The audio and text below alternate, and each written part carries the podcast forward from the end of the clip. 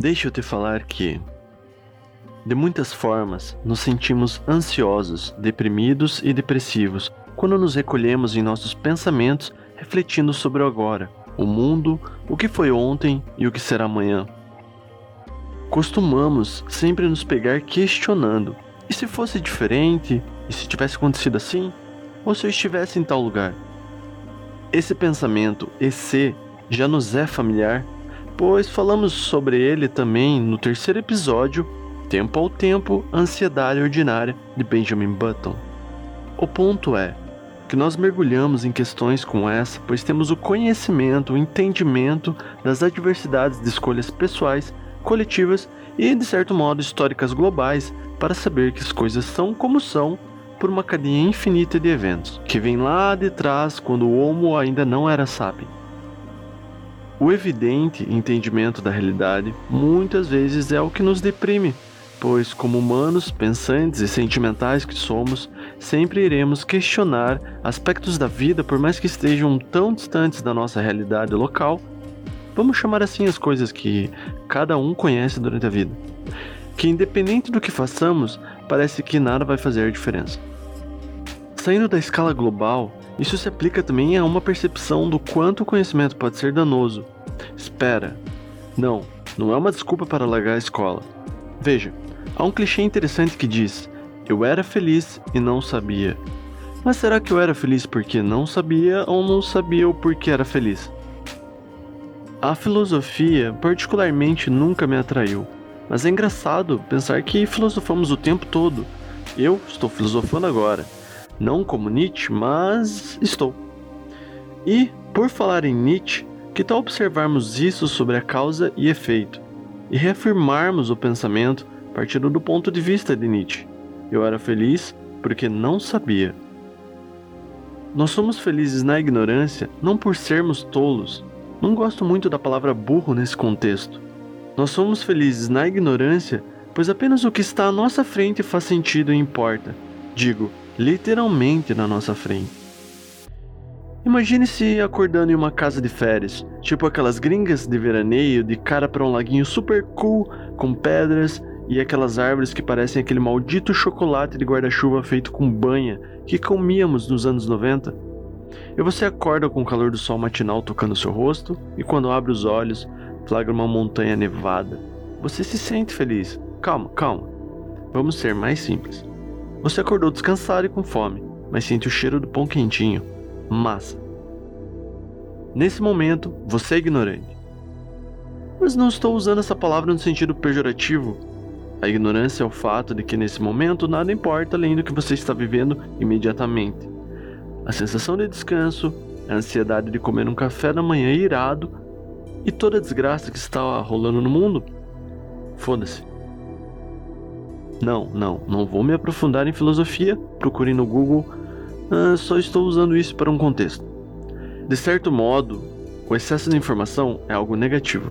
O conhecimento é algo que nos deprime, pois temos consciência dos males do mundo e o que nos fere realmente é ter consciência que não podemos fazer nada para impedir ou remediar, que está além do nosso controle ou aquilo já te feriu tanto que você não quer nem saber mais. Chega.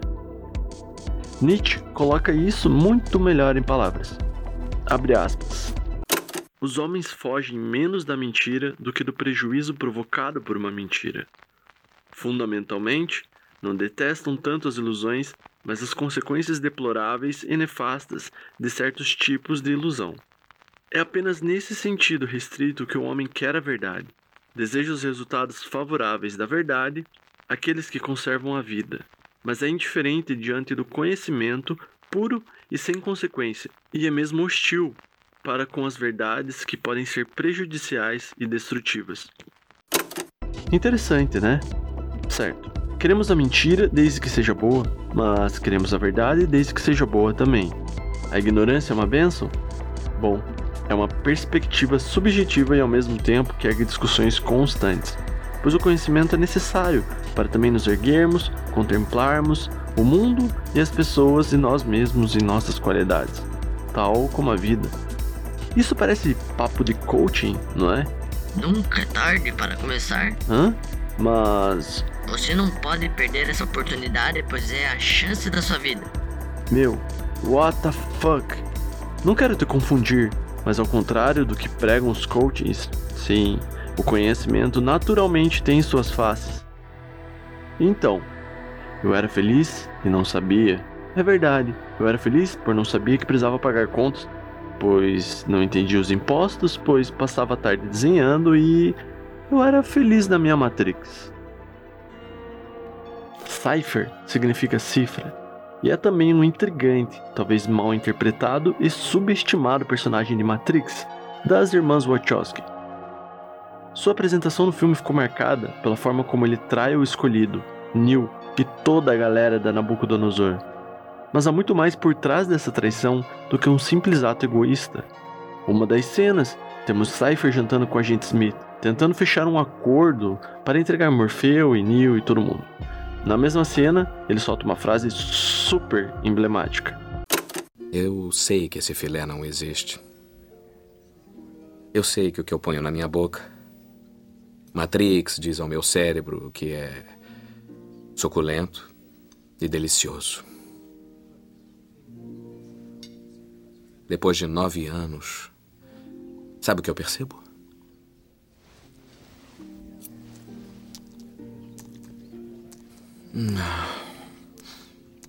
A ignorância é uma benção. Interessante, não é? Há um poeta chamado Thomas Gray, e em uma de suas obras ele toca justamente nesse pensamento. Abre aspas. E a felicidade voa muito rapidamente. O pensamento destruiria seu paraíso. Não mais. Onde há ignorância, é uma bênção. É loucura ser sábio. Isso é uma tradução livre, Ainda nessa cena, Cypher destaca outro termo importante para seu acordo. Então temos um trato. Eu não me lembro de nada. Nada. Compreendeu? Agora está claro, Cypher está escolhendo a ignorância, indo contra todas as ideias do novo mundo. Ele está abrindo mão da sua liberdade e realizando o seu último ato de liberdade? Bom, tomando uma escolha. A partir desse momento fica evidente que Cypher é o Judas, que tem desde o começo guiado seus amigos e o escolhido para uma armadilha. A realidade é um trauma, enquanto a Matrix é uma resposta sutil, um acalento, onde ele encontrará a felicidade em prazeres mundanos na ilusão, mas faz diferença? Para ele não. Platão, outro carinha que fritava demais, propôs uma ideia mais ou menos assim. Imagine uma caverna com pessoas presas lá dentro e elas sempre estiveram lá. E a única coisa que elas reconhecem no mundo são os sons aleatórios e figuras em forma de silhuetas contra uma parede, criadas por uma fogueira próxima. Ok. Então digamos que eles veem uma sombra de uma árvore. Eles veem uma árvore, mas apenas a sua sombra. Porém, é a realidade deles. Portanto, tomada como verdade, um belo dia um deles consegue sair. Seus olhos ardem, seu corpo se contrai. A confusão é tanto física quanto mental. Uma vez que o mundo externo, a realidade, será um choque do qual ele terá que lentamente absorver, refletir e compreender nos limites do seu conhecimento. É como a cena em que Neo é retirado do tanque pela Nabucodonosor. Após encarar o mundo real, ele é jogado novamente para uma simulação, para receber uma explicação sobre o que é a Matrix, e aí ele surta. Mas o ponto é, a pessoa saiu da caverna, encarou a verdade, mas algo fez voltar. E pior, ele contou para todos o que havia do outro lado. Ok. Agora, o que acontece quando as pessoas encaram algo que não faz sentido para sua realidade? Bom, matam, exterminam e aniquilam. A realidade é dura e cruel, enquanto a ignorância é confortável, amada, piedosa. Tipo o lance da mentira. Cypher quer voltar para a caverna e para isso ele está disposto a entregar a vida de todos aqueles que são praticamente sua família.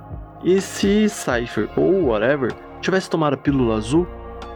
Lembram do que Morfeu diz para Neil? É preciso que veja por si mesmo.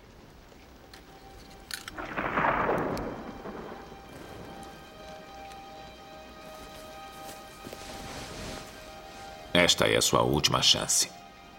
Depois disto, não haverá retorno. Se tomar a pílula azul, fim da história. Vai acordar em sua cama e acreditar no que você quiser. Se tomar a pílula vermelha, fica no País das Maravilhas. E eu vou mostrar até onde vai a toca do coelho.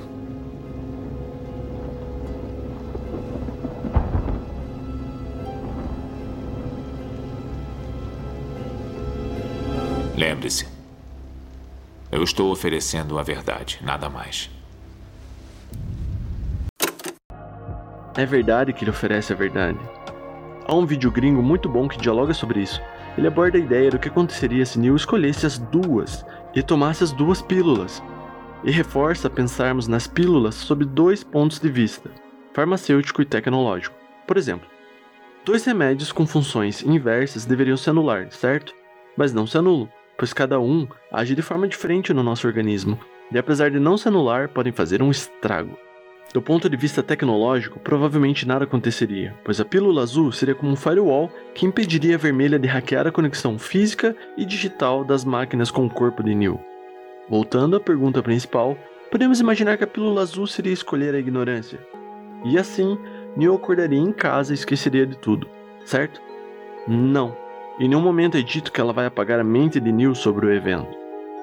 Em um quadrinho do universo Matrix, A Life Less Empty do autor Ted McKeever, vemos uma personagem que escolhe a pílula azul. Ela discorre intensamente sobre seu remorso de se acovardar diante da possibilidade de descobrir a realidade. A pílula azul não vai te deixar em um mar de ilusões perfeitas, mas sim destruir com seu psicológico. Afinal, somos humanos e nossa maior falha e qualidade é a curiosidade. Cypher quer voltar para a caverna, mas talvez ele não seja como Judas, Há diversos pontos que destacam a mágoa de Cypher com a realidade. Além de ter escolhido viver em um mundo destruído, sendo caçado e subsistindo miseravelmente. Há uma cena em que ele conversa com Trinity, deixando claro que ele tinha uma forte afeição por ela e que aparentemente veio se transformando com o tempo. Ou seja, é possível que eles fossem mais próximos ou no mínimo não tão indiferentes no passado. Mas se voltarmos um pouco mais, lá no começo do filme, também tem um trecho que não podemos deixar passar. Trata-se de uma ligação entre Cypher e Trinity. Oi? Está tudo pronto? Não é para você me substituir. Eu sei, mas sente vontade de trabalhar. Gosta dele, não é? Gosta de observá-lo. Não seja ridículo. Ele vai morrer, entende isso? Apenas como nota, na versão original, Cypher finaliza dizendo: Nós vamos matá-lo. Você entende isso? Ele irá apenas morrer como os outros. O que isso nos diz? As fraquezas, os traumas de Cypher. O choque do mundo em pedaços, a rejeição de Trinity talvez o ponto determinante, a devoção de Morfeu. Em Matrix, Morfeu soou como alguém em busca de um herói, uma missão nobre, em prol da humanidade, mas em outra perspectiva, e possivelmente para Cypher, Morfeu era um fanático religioso que não se importava com as consequências de suas ações, pois ele acreditava estar agindo pela profecia que por acaso também foi possivelmente escrita por uma das inteligências artificiais, parte da Matrix. Ele não está todo errado. Na Nabucodonosor, todos acreditam no que Morfeu acredita. Todos dão suas vidas por essa crença. E Cypher não vê da mesma forma. Ele é desiludido, crítico e não se encaixa mais na família. Isso tudo é bem familiar com N cenários que conhecemos, reais e ficcionais, não é? Um trecho foi retirado do filme, mas é possível encontrá-lo no roteiro original. Cypher, eu vou te contar um segredinho aqui. Agora, não diga que eu te contei, mas não é a primeira vez que Morfeu pensa ter encontrado o escolhido. Neil. Sério? Cypher. Pode apostar. Isso faz continuar. Talvez faça todos nós continuarmos. Neil. Quantos houveram? Cypher. Cinco, desde que cheguei aqui. Neil. O que aconteceu com eles? Cypher. Mortos. Todos mortos. Neil. Como? Cypher. Honestamente, Morfeu. Ele fez todos acreditarem nessa besteira, e vi cada um deles encarar um agente e vi cada um deles morrer. Essa é uma tradução livre. Definitivamente, um dos traumas de Cypher é ver Morfeu como causa da morte de tantos e do futuro que espera seus amigos. Ou ao menos eram seus amigos. De certa forma, esse pequeno trecho pode ter sido até mesmo um alerta a fim de salvar Neil. Lembra-se da conversa dele com Trinity, onde ele disse que iriam matá-lo? Pois é, ele já temia, e talvez em seu âmago, seu temor fosse genuíno pela vida de mais um inocente que Morfeu traria para aquele mundo impiedoso. Cypher é um personagem deslocado e talvez um dos mais profundos. Agora, a sua mentira, sua traição, pode ser também um ato de desespero. Ele estava cansado da batalha, descrente de Morfeu, destruído pela rejeição de Trinity e sem se encaixar na sua atual realidade. O homem volta para a caverna. Bem, literalmente, pois no final das contas, descobrimos que sentinelas não diferem X9. A ignorância é uma benção, não é? Este foi um momento curioso e experimental, e também mais um episódio de Deixa eu te falar que. Se você quer saber mais sobre o que foi falado aqui, confira os links na descrição do episódio. E se você gostou, sinta-se à vontade para compartilhar com a sua galera. Você também pode ajudar o meu trabalho explorando, compartilhando, comentando no site e nas redes sociais. E claro, se tornando um assinante. Obrigado por estar aqui e até a próxima. Câmbio e desligo.